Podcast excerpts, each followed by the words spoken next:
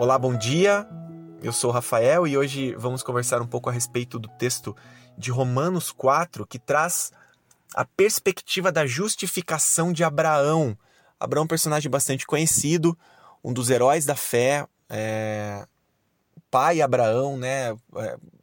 alguém por meio de quem Deus gerou diversas nações e alguém que no início, né, uma história bastante conhecida, é, recebeu uma promessa de que seria pai de muitas nações, mas que não que demorou essa promessa, né? Então Abraão muito tentou, né, com Sara ter filhos e isso demorou algum tempo para acontecer. Em determinado momento Abraão até tentou pelos seus próprios meios conseguir com que isso acontecesse quando se deitou com a serva, né? É, mas aqui a perspectiva principal é com relação à justificação de Abraão. Então, é, no início ali do, do, texto de Romanos, é, Paulo fala a respeito de que Abraão ele não foi justificado pelas obras, né? E, e, aqui a gente vê que Abraão era um homem de muita fé, que, que, que seguiu a Deus de diversas maneiras e até mesmo é, na questão quando Deus lhe pede a vida do seu filho e ele obedece a Deus.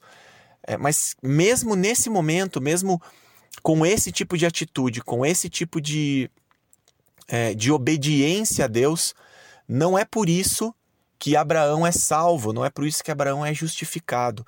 A justificação de Abraão, mesmo de Abraão, pai da fé, alguém que seguiu a Deus, né? alguém que, que, que conhecidamente obedeceu a Deus em todos os momentos da sua vida, a justificação dele não é pelas obras, não é por algo que ele fez, mas é graça de Deus. E, e aqui o texto ele traz algumas perspectivas a respeito disso e principalmente com relação a, a perdão dos pecados, no sentido de que é, a gente não consegue, a gente não tem maneiras, a gente não tem meios de se auto-justificar ou de receber justificativa, de receber redenção pelos pecados, senão pela graça de Deus. E o que, que isso significa? Né? Significa que quando Deus olha para nós, ele não olha o pecado.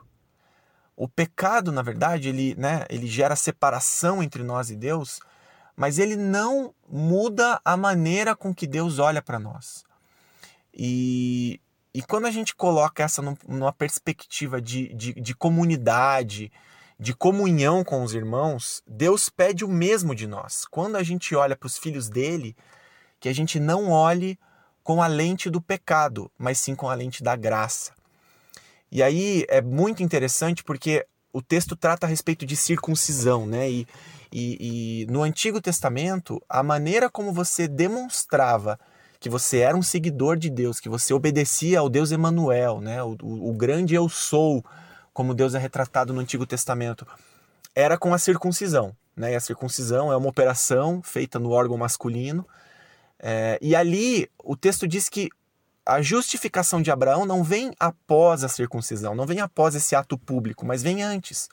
E o que, que isso quer dizer? Isso quer dizer que, de novo, Deus não está olhando é, com a lente de, de atitudes ou, ou do pecado de Abraão. Ele olha para o ser humano, para a pessoa Abraão, e fala: Esse é meu filho. E é por causa disso, pelo amor que eu tenho por ele, que eu vou redimir ele de todos os pecados que ele tem. Quando a gente faz isso na nossa vida comunitária, quando a gente olha para o nosso lado, enxerga o nosso irmão e tira da nossa vista essa lente do pecado, a gente enxerga o ser humano.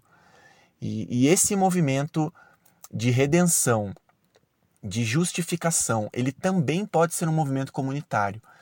É, quando a gente isola essa questão do pecado e reconhece as fragilidades de cada um, a gente consegue construir corpo, a gente consegue redenção, não só perante Deus, porque essa já está garantida, só basta o nosso arrependimento, mas também uma redenção com o nosso irmão uma redenção que vai me permitir abrir o meu coração, sabendo que o meu irmão não está me julgando pelo meu pecado, mas está me amando com, a me, com o mesmo amor, derramando a graça que Deus derramou na minha vida.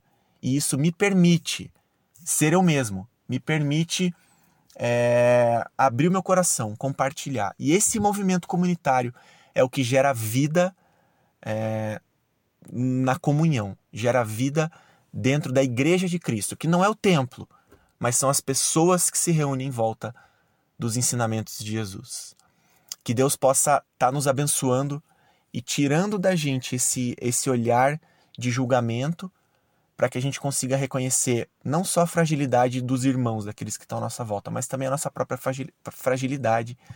E com isso a gente possa criar esse espírito comunitário de perdão de pecados, de arrependimento e de construção de corpo de Cristo e reino de Deus. Que Deus abençoe. Um bom restante de dia.